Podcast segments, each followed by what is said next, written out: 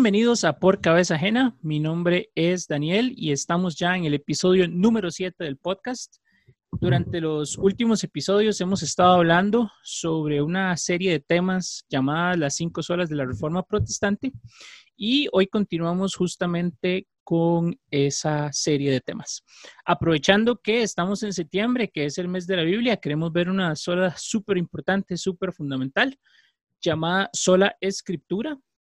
Y como ha sido la costumbre en los capítulos anteriores, me acompaña mi amigo Julio. Julio, hola. Hola Dani, ¿qué tal? Muchas gracias una vez más por eh, recibirme y poder hablar de esos temas tan importantes. Claro que sí, gracias a vos por siempre estar anuente a compartir un, un poco con, conmigo y con toda la audiencia. Bueno, entrando en tema, Julio, sola escritura o, sola, o solamente la escritura. ¿Qué tal si empezamos definiendo a qué llamamos escritura? Claro, básico. Vamos a ver, escritura es donde se escribe, el acto de escribir, pero para eh, la terminología judía y para la cristiana también, la escritura como frase, como, como palabra, ha sido eh, colocada con un peso distinto. Em, Jesús mismo mencionó esto en Mateo 22, versos, versos 31 y 32, cuando eh, le llegaron a hacer preguntas acerca de la resurrección de los muertos, los saduceos que no creían en la resurrección.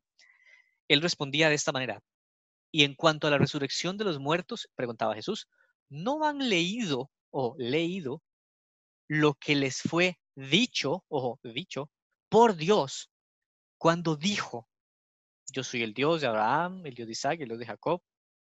Él no es Dios de muertos, sino de vivos. ¿Qué es importante entender ahí? para los judíos y para los cristianos, la escritura es el mensaje revelado de Dios para su pueblo. Es el conocimiento que, Dios ha distribuido a la humanidad a través de muchas formas y diferentes maneras, dice Hebreos 1.1, pero que ahora nos ha hablado a través del Hijo, a quien constituyó heredero de todas las cosas. Este Hijo Jesucristo ha determinado para nosotros la claridad de la extensión de la revelación de Dios preservada para nosotros en lo que llamamos la escritura, lo que se lee como mensaje de Dios. Dice, ¿acaso no han leído lo que Dios dijo? Así que, ¿qué es la escritura? Dicho en palabras de escuelita dominical, la palabra de Dios. Genial. Por lo tanto, podríamos entonces decir que la escritura actual que nosotros tenemos es la Biblia. Tal vez antes de, continuar y entrar un poco más fuerte en el tema de la sola, Julio, ¿cómo podemos, y tal vez esta pregunta va más tirada por otra línea, ¿cómo podemos identificar qué es escritura y qué no? Porque pueden haber muchas, de hecho hay muchos otros grupos eh, en el mundo que afirman que su texto es su texto sagrado. Entonces, ¿cómo hacemos nosotros como cristianos para, para poder definir que verdaderamente lo que nosotros tenemos es la escritura, fue la palabra que Dios nos dejó? Claro, es una excelente pregunta y eh, para los evangélicos, para los protestantes, para los cristianos no es tan lineal para responder. Tenemos que entender eh, que lo que haces es una pregunta, y ahí una palabrilla filosófica, es una pregunta epistemológica, es el cómo sé algo. Para ello, diría, este, estoy de acuerdo con los reformadores, la escritura es autoevidente. No puedes apelar a una autoridad superior a la escritura para definir qué es la escritura y seguir pensando que ella es tu autoridad máxima, porque estarías traicionando esa autoridad como tal a la hora de buscar en otra fuente distinta, sea humana o sea un índice, lo que sea, ¿verdad? ¿Qué es lo que es escritura y qué es lo que, no lo es? Así que para nosotros la escritura o cómo sabemos, perdón, qué es escritura y qué no lo es, se basa en los atributos que ella tiene de sí misma. Son atributos objetivos, son atributos conocibles, revelados por Dios. E, este, por ejemplo, el, Salmo 19, donde dice atributos de la ley de Dios, dice el, del verso 7 al 11, la ley del Señor es perfecta, que restaura el alma. El testimonio de Dios es seguro que hace sabio al sencillo. Los preceptos del Señor son rectos, que alegra el corazón. El mandamiento del Señor es puro, que alumbra los ojos. El temor del Señor es limpio, que permanece para siempre. Los juicios del Señor son verdaderos, todos ellos justos. Deseables más que el oro, eh, sí, más que el mucho oro fino, más dulces que la miel y que el destilar del eh, panal. Además, tu siervo es amonestado por ellos y en guardarlos hay gran recompensa. Es decir, todos los atributos que notaste ahí de la escritura son atributos divinos porque es una extensión, si se quiere, de Dios mismo. ¿Cómo sabemos lo que es escritura y lo que no? Porque Dios utiliza no solo su revelación, pero también providencialmente hace a su pueblo escuchar su voz. Jesús decía en, en Juan 10:25, eh, si no me equivoco la referencia, que mis ovejas oyen mi voz y me siguen. Quien es un verdadero creyente, quien es verdaderamente un hijo de Dios, está garantizado para él que escuchará la voz de su pastor y que le seguirá, que detectará cuáles son aquellas palabras que dan vida eterna y cuáles no lo son. Ahora, estamos hablando, estamos respondiendo esa pregunta en el siglo XXI. No vamos a inventar responder esa pregunta cada vez que nos la hacemos.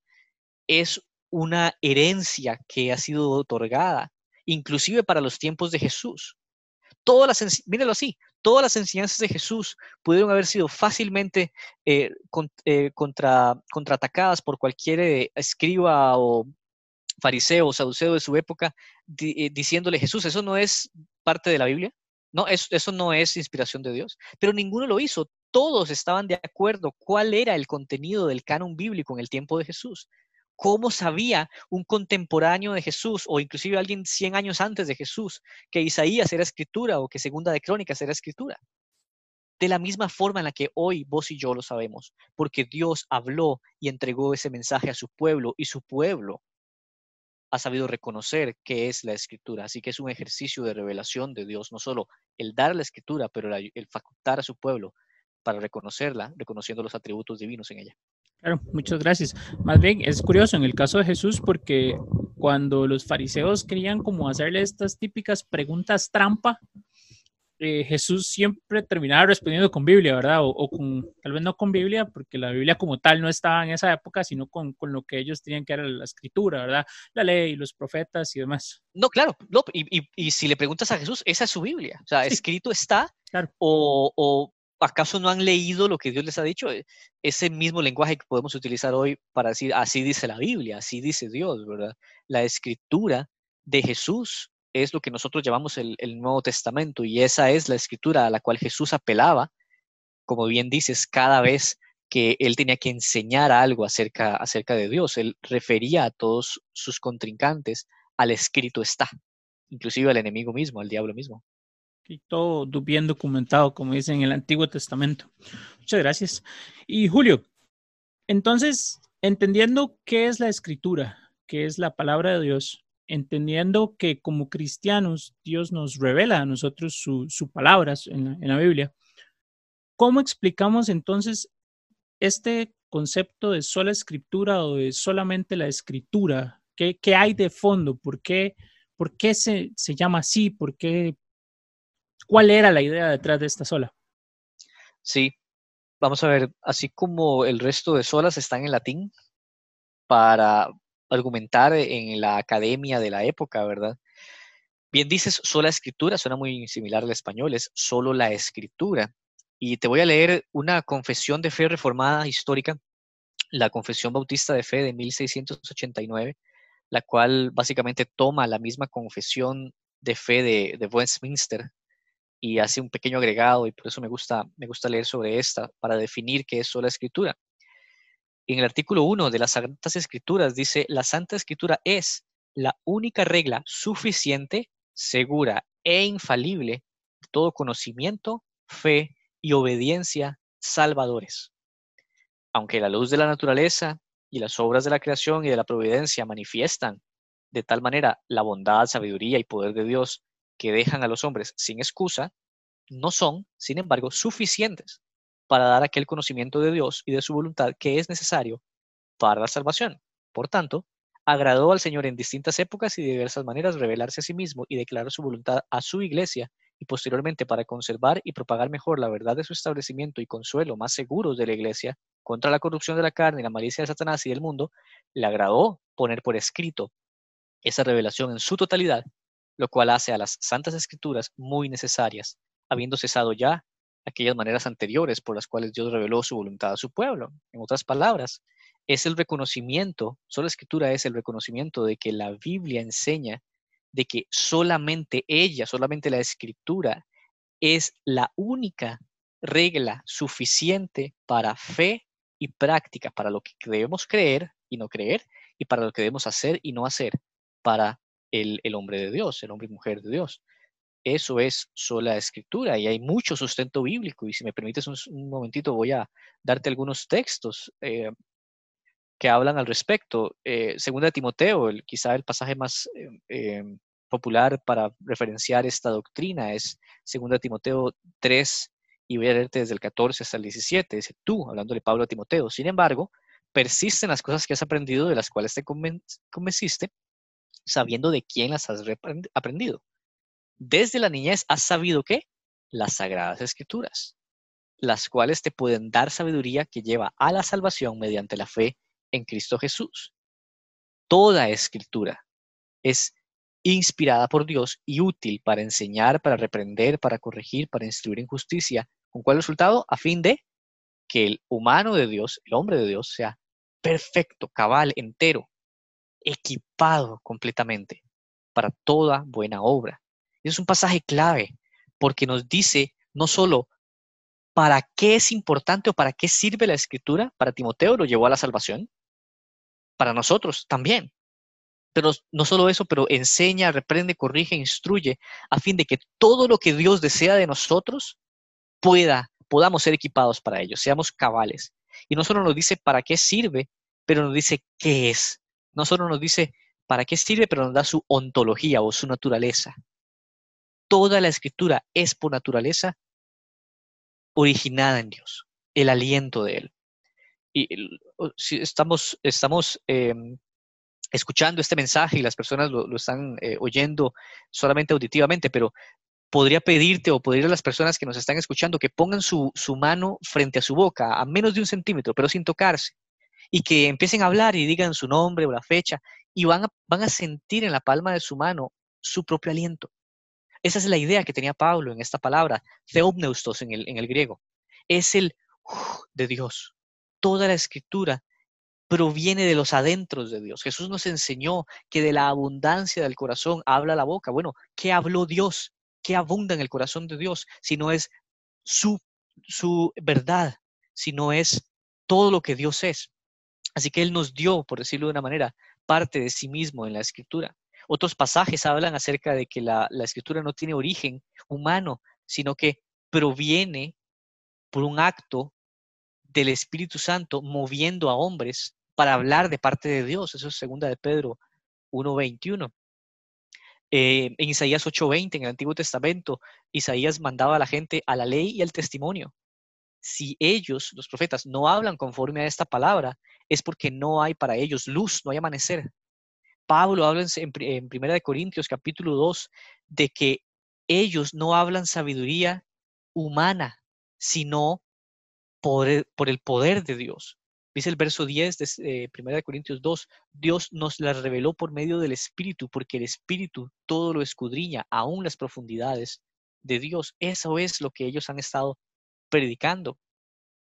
Eh, ¿Qué más? Em, básicamente hay, muchísimos más textos que podríamos hablar, todas las veces, como decíamos, que Jesús apeló a la escritura para definir lo que ha de creer el, el pueblo de Dios y lo que ha de practicar. Sola escritura es el reconocimiento de que no hay ninguna otra cosa en la existencia a la que podamos apuntar para decir esa es la regla infalible de fe y práctica para mí como hijo o hija de Dios.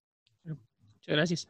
Julio, ¿y por qué fue necesario en la reforma volver a, volver a poner los ojos en la escritura? ¿Por qué esta sola, sola escritura fue eh, tan importante en, esta época de la reforma? Debido a que no hay otra forma objetiva de presentar el Evangelio que no sea a través de las, del contenido de él en las escrituras. Es clave entender de que la escritura es la fuente oficial de Dios, por decirlo de una manera, la que hace sabio para la salvación, decía Pablo a Timoteo, como lo acabamos de leer en 2 Timoteo 3, 14 y 15. Esta escritura es el contenido que infaliblemente nos lleva al mensaje que nos hace reconciliarnos con Dios. En la reforma, en el tiempo de, los eh, reformadores y la separación que hubo en, este, en la iglesia de, eh, latina, la iglesia del oeste, existía, como lo hemos visto en los programas anteriores, una tergiversación del Evangelio, una, una forma equivocada de comprender el Evangelio, que no estaba basada en la escritura precisamente. Así que cuando Lutero inicia sus eh, reclamos, él inicia precisamente con una sola que aún no hemos tocado, que llegaremos ahí, Dios mediante, pero que fue la que inició todo el fuego, que fue la sola fide, o justificado solamente por la fe. Esa fue la que inició todo. Así que los eh, teólogos católicos, la forma en la que lo trataron de refutar de la forma más sencilla es a través de, hey, Lutero, qué lindo lo que estás diciendo, eh, lástima que no es cierto, especialmente porque no puedes demostrarnos ninguna autoridad. Este, ¿Cuál es tu autoridad para contradecir a la iglesia? Y ellos sabían que tenían ahí un buen punto, porque lo cierto del caso es que Lutero no tenía muchas fuentes de los padres de la iglesia o concilios que trataran el tema de justificación, porque nunca había sido tratado en la historia de la iglesia, nunca hubo una herejía que contradecir acerca de justificación. Eh, si, somos justos, inclusive si nuestros amigos católicos son justos, se dan cuenta que infaliblemente la iglesia nunca definió justificación, sino hasta después de la reforma o debido a la reforma en el concilio de Trento.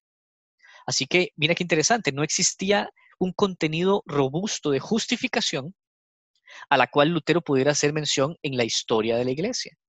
Así que Lutero, en su propia experiencia y en esa misma eh, realidad, se dio cuenta que para defender su doctrina de justificación por fe solamente, nada más tenía que apelar a algo que ellos no podían refutar, y eso es la escritura.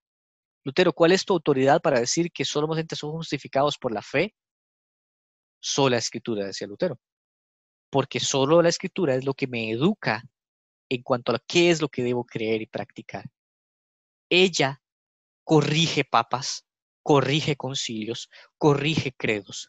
Todos ellos están subordinados a aquello que es teopneustos, a aquello que es el aliento de Dios. Nada es ni igual a teopneustos, ni igual al aliento de Dios, ni superior al aliento de Dios, porque sería superior a Dios mismo. Así que Lutero encontró que si quería justificar su doctrina de justificación, valga la redundancia, solamente lo podía hacer bajo la autoridad de Dios mismo revelada en las escrituras. Y ahí es donde la sola escritura tuvo lugar. Qué importante entender hoy, hoy en día esta sola también. Creo que, bueno, estamos en el 2020, en medio pandemia del COVID-19, y han salido muchas personas eh, díganse pastores que se hacen llamar profetas o demás personas, ¿verdad? Hablando de que el tiempo se acerca, de que ya es el fin del mundo, de que ya viene en octubre, que, que cuando pasa octubre, entonces que viene en noviembre y así sucesivamente, ¿verdad? Y lamentablemente hay muchas personas que siguen a este tipo de personas que simplemente lo que están haciendo es, eh, pues no están predicando propiamente la palabra de Dios, porque eso no está en la palabra de Dios. Eh, bien dice que nadie sabe el, momento, solo el Padre en el que el Hijo vuelva, ¿verdad? Eso es una, creo yo, de las, de las importancias que podríamos recalcar o señalar más actualmente. No sé si nos puedes comentar de alguna otra, algún otro aspecto importante del por qué hoy, año 2020, tenemos que seguir poniendo nuestra mirada, nuestro corazón y nuestra forma, de, eh, nuestra meditación en la, en, la, escritura. Claro, lo respondo de esta manera. Para los, nuestros amigos católicos, una manera que ellos han tratado de argumentar en contra de sola escritura es que sola escritura, al eliminar la autoridad de la iglesia como la definidora e intérprete oficial de la escritura, y también la, lo mismo para la tradición, ¿verdad? Eh, al quitarla de la iglesia como esa fuente oficial o oficializadora, si se quiere, del mensaje de Dios, entonces entramos a creer cualquier cosa y cualquier cosa se puede creer. Este, y que es, es el, el sello de anarquía. Y cualquier cosa, cualquier persona, perdón, puede creerlo cualquier cosa, como el ejemplo que mencionabas. Pero nuestra respuesta a eso es más bien es todo lo contrario. Es que cuando nos alejamos del principio de sola escritura, cuando cerramos la Biblia e intentamos hacer teología, o cuando cerramos la Biblia e intentamos vivir nuestra vida práctica cristiana, ahí es donde está el peligro de eh, buscar en otra autoridad lo que informe nuestra teología y nuestra teología práctica. Hay muchos otros ejemplos que en nuestra actualidad podríamos tener. Em, personas que se colocan a sí mismas como autoridades por encima de la palabra de Dios. Em, interpretaciones que claramente contradicen la propia revelación de Dios, nuevas revelaciones que contradicen la revelación actual de Dios. Eh, aspectos como ese de ese tipo y cualquier otra doctrina que no tenga su base en, las, en, las, en la objetiva palabra de Dios escrita, está en ese peligro. Así que más bien no es por practicar los principios de sola escritura, pero sino más bien por traicionar la sola escritura, que abusos y nuevas falsas doctrinas entran en la iglesia.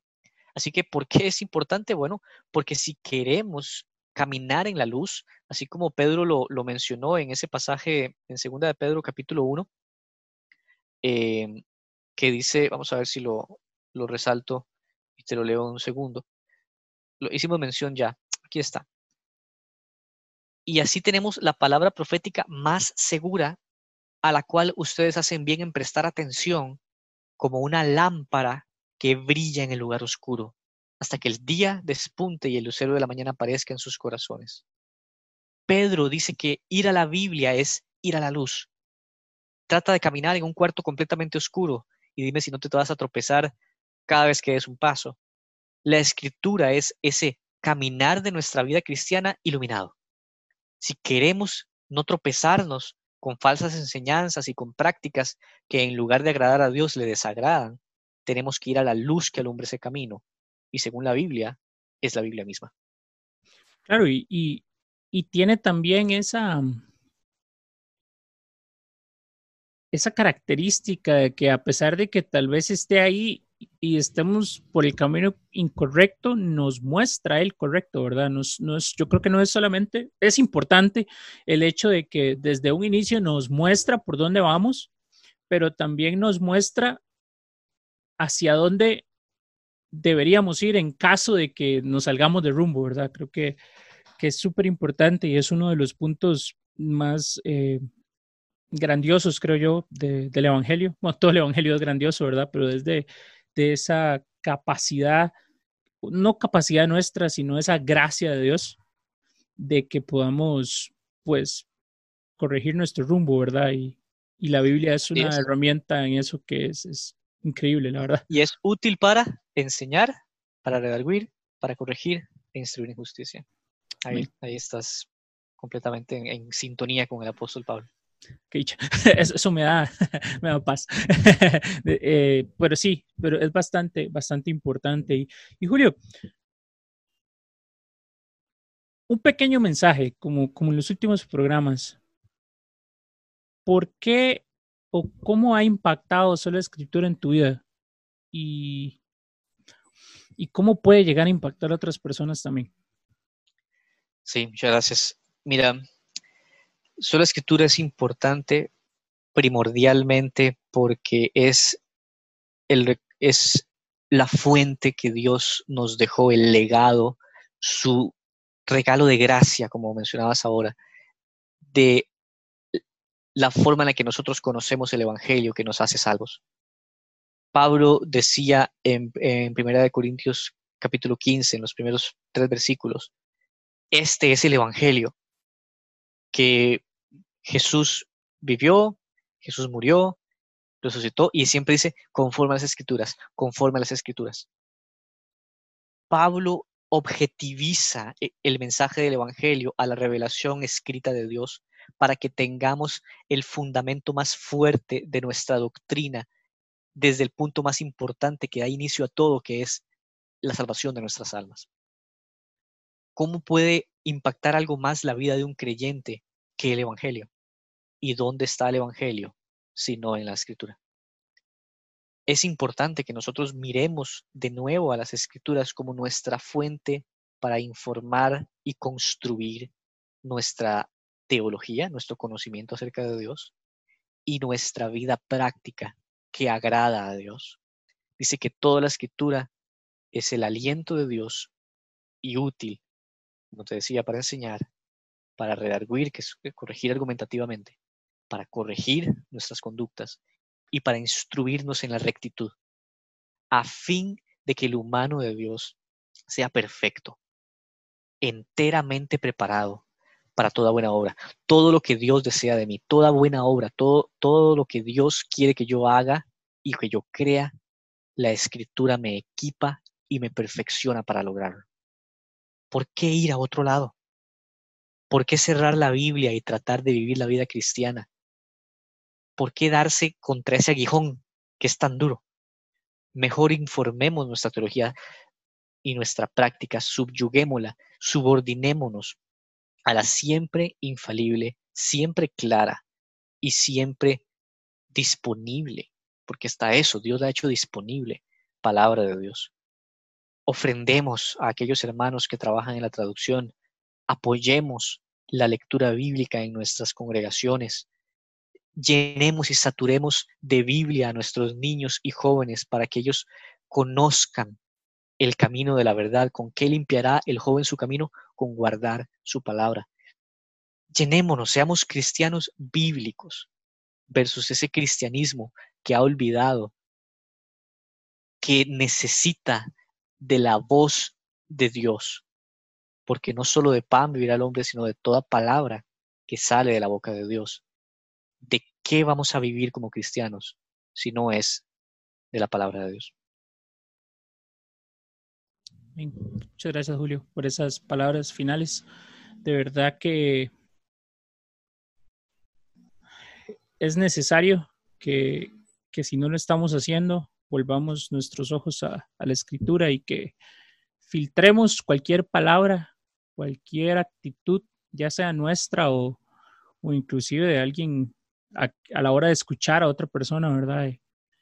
de cerciorarnos de que verdaderamente están aconsejándonos o estamos escuchando verdaderamente palabra de Dios, que es esa palabra que, que da vida y que es más cortante que una espada de doble filo, de doble filo, dice Hebreos. Julio, muchas gracias. Eh, muchas gracias a todas las personas que, que nos escuchan. Esperemos que hayan disfrutado de este episodio tanto como nosotros, que haya sido de mucha bendición. Si tienen preguntas, si quieren conversar, pueden hacerlo. Nos eh, pueden escribir al cuenta, la cuenta de Instagram, arroba por cabeza ajena, todo pegado. Nos pueden buscar en Facebook como por cabeza ajena. Gracias y espero que puedan seguir aprendiendo por cabeza ajena.